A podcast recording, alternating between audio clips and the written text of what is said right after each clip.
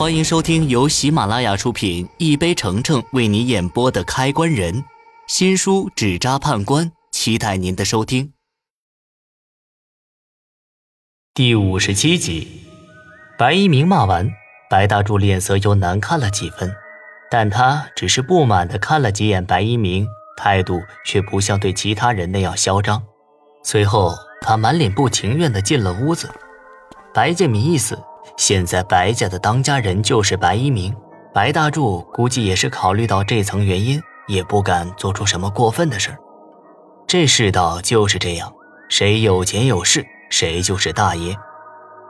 见白大柱背尸的功夫，我走进灵堂，打算布置一下棺材里面。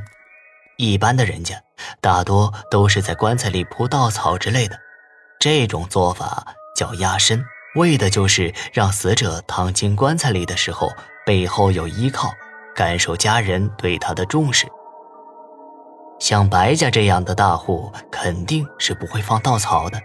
他们准备了一床缝着金线的蚕丝被，我将被子铺开，又撒了一些开关匠特制的青石粉，这东西有很好的防腐驱邪的功能。撒的时候，我加重了量。这是我第一次独自接活，说不紧张不担心那是不可能的。为了保险起见，我得处处小心。像这类辟邪的事儿，能多做就多做一点。整理好棺材，我走出灵堂，准备接尸。接尸入棺靠一个人是不能完成的，必须有帮手。刚走到门口，我就见到白大柱背着尸体走过来。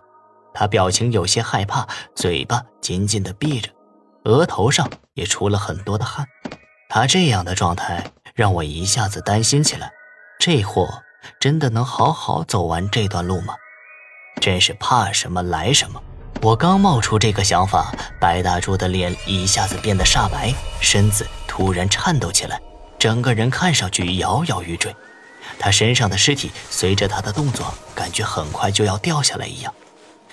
我的心一下子提到了嗓子眼儿，背尸的时候可千万不能让尸体掉下来，这可是大忌。来不及多想，我急忙跑过去拖住尸体。见我过来，白大柱的状态也好了许多，稳住了身子。就这样，他在前面背着尸体，我在后面一路帮他拖着，有惊无险地将尸体送入了棺材。盖棺的时候，我按规矩留了三分之一的位置，方便死者家属悼念。所有的东西都弄好后，我脸一下子沉下来。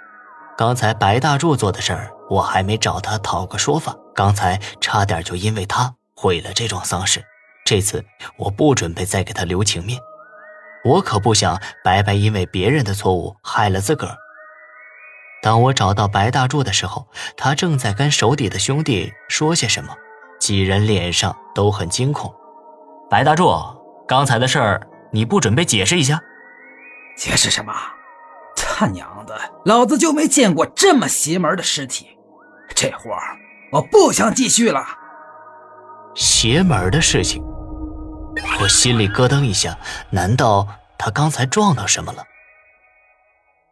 什么邪门的事情？你好好说清楚。白大柱听到我问他，也没打算隐瞒什么，一五一十的将刚才发生的事情全都告诉了我。他背尸的时候，先是觉得很重，但还是能忍受。可背到半路，他就感觉耳朵后面好像有什么东西朝他哈气，当时他差点吓尿了。要不是我过去帮他，那尸体肯定要掉在地上。我听着心里发凉。白大柱遇到的事情，我曾经背王慧时也发生过。白建民不会像王慧一样发生诈尸吧？